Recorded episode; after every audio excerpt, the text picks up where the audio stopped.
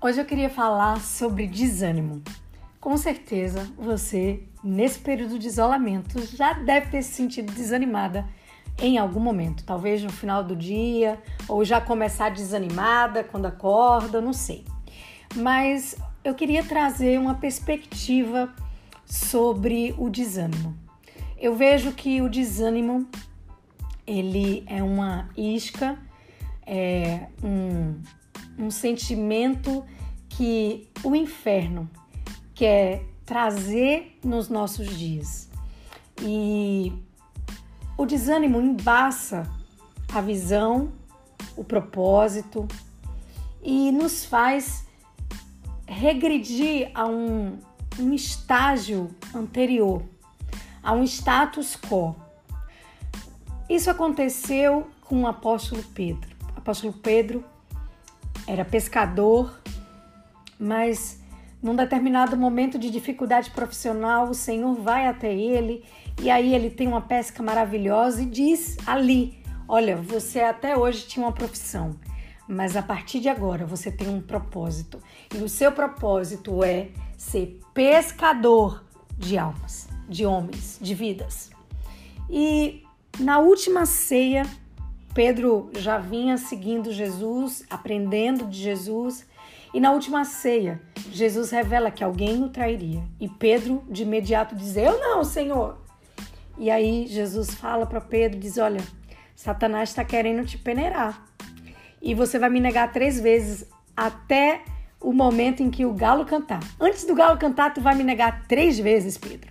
E isso acontece. Pedro tem medo e o nega por três vezes. E com isso, o comportamento de Pedro, o fato dele ter negado Jesus, o fato de Jesus ter sido crucificado, morto, tudo aquilo mexe com Pedro. Comportamento inadequado, é, Jesus estava morto naquele momento e todas aquelas circunstâncias, né? E mesmo com a ressurreição de Cristo, Pedro fica com aquele desânimo no coração. E sabe o que Pedro faz? Ele volta a pescar peixes. E ele leva alguns com ele. E eu fico muito impressionada com a sensibilidade de Jesus. Jesus vai até Pedro e não chega para Pedro e diz: Tá vendo? Eu te falei que tu ia me negar. Jesus nem menciona isso. Jesus serve Pedro, vai em busca de comunhão, de restabelecimento de comunhão. E Pedro a, o havia negado por três vezes e ele pergunta para Pedro exatamente três vezes se Pedro o ama. E Pedro diz nas três vezes: Senhor, tu sabes. Sabe, é como se Jesus estivesse dizendo: Olha, esse desânimo tá te fazendo perder de vista o propósito, a visão que eu já te entreguei. Não permita que essas circunstâncias, o seu comportamento, olha, os seus erros, eu perdoo, vira página.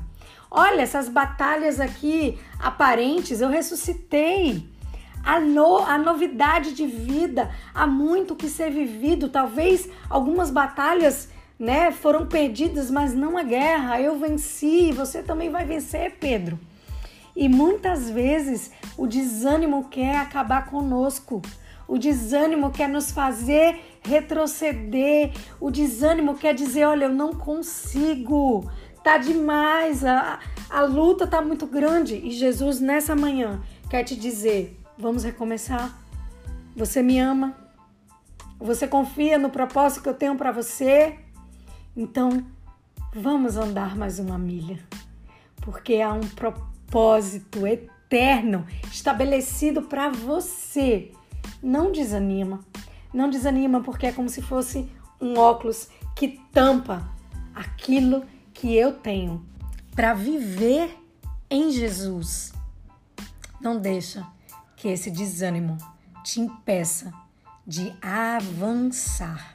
Depois disso, Pedro, na força do Espírito Santo, pregou para uma multidão e de uma única vez, 3 mil pessoas se decidiram por Jesus. Uau! Que pescaria! Pescaria de vidas rendidas a Jesus. Se ele tivesse permanecido desanimado, com certeza ele não teria vivido essa pesca extraordinária e não teria vivido os propósitos de Deus na vida dele. Portanto, não deixa que o desânimo tome conta dos seus dias. Não perca o propósito eterno. Viva por causa dele, por ele, para ele. Certamente você vai viver todos os sonhos de Deus para você. Vamos lá? Um novo recomeço?